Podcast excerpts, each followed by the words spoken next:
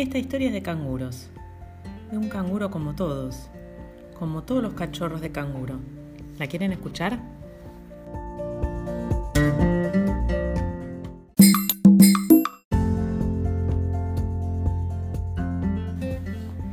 Este canguro, como todos los canguros, vivía con su mamá. Había nacido hace poco. En la bolsa que todas las mamás canguro tienen delante de la panza y donde cuidan a los bebés canguros. La única diferencia entre este y los demás canguros fue la aventura que le tocó vivir. Esto es lo que pasó. Una mañana, una abeja anunció a todos los bichos de la zona que se llevaría a cabo la carrera del siglo. Una carrera en la que podrían participar todos los animales que quisieran. Tendría como premio una medalla y al que ganara lo iban a nombrar campeón.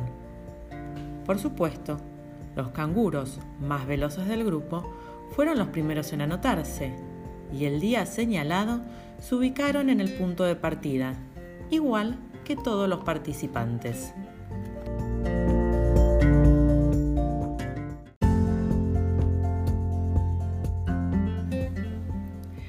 De tres, la carrera dio comienzo y cada uno a su manera empezó a desplazarse hacia la meta. Las mariposas movieron fuerte las alas. Los conejos corrieron como las liebres. Los elefantes dieron pasos muy largos. Los zorros quisieron hacer un poco de trampa. Y las tortugas con patines se movieron. Los canguros saltando, saltando. La mamá de nuestro canguro era una gran deportista y se había anotado en la carrera. Claro, saltaba tan rápido que era la favorita del público. Quédate dentro de la bolsa, le dijo a su hijo. No asomes ni la oreja. Pero claro, apenas empezó la carrera, el canguro se asomó. Primero sacó las pestañas, después la cabeza, enseguida un pedacito de cuerpo y ¡pum! En uno de los saltos salió despedido, voló como una flecha y fue a clavarse a la copa de un árbol.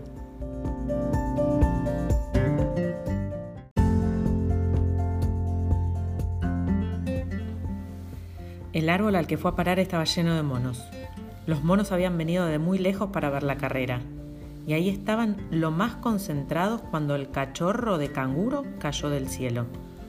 Uno de los monos, que estaba en el árbol, lo pudo atajar, y se agarró con otra mano de la rama. Así siguieron juntos mirando la carrera.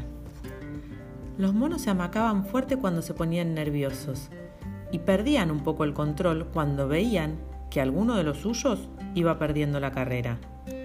Fue en uno de esos momentos cuando nuestro mono dio tres vueltas mortales alrededor de la rama y el canguro salió volando otra vez.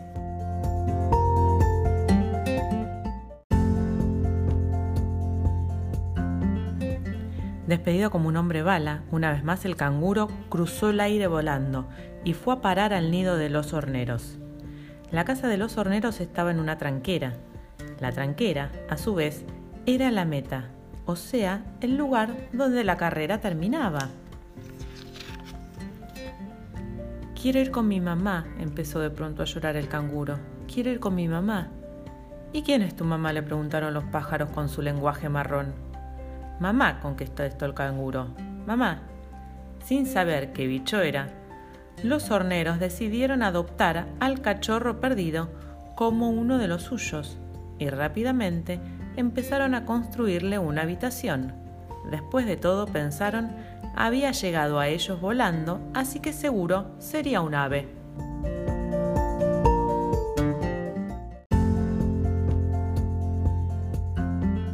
Y en eso estaban, el cachorrito moqueando y los pájaros agrandando la casa, cuando vieron un montón de animales que se acercaban a ellos, unos corriendo, otros saltando, otros volando. ¡Eh! ¿Qué pasa? ¿Nos atacan? dijo uno asustado. ¿Por qué vienen para acá? La cuestión es que en pocos minutos apareció una abeja con un megáfono y anunció, Señoras y señores, la carrera del siglo ha llegado a su fin ¿Y quién es el ganador? preguntaron los corredores cuando tocaron la meta. Pero no insistieron, porque enseguida vieron al cangurito saltando de alegría sobre la tranquera, mientras alguien trataba de ponerle la medalla y su mamá lo abrazaba. Y así terminó la aventura, perdón, la carrera, con el pichón de canguro campeón.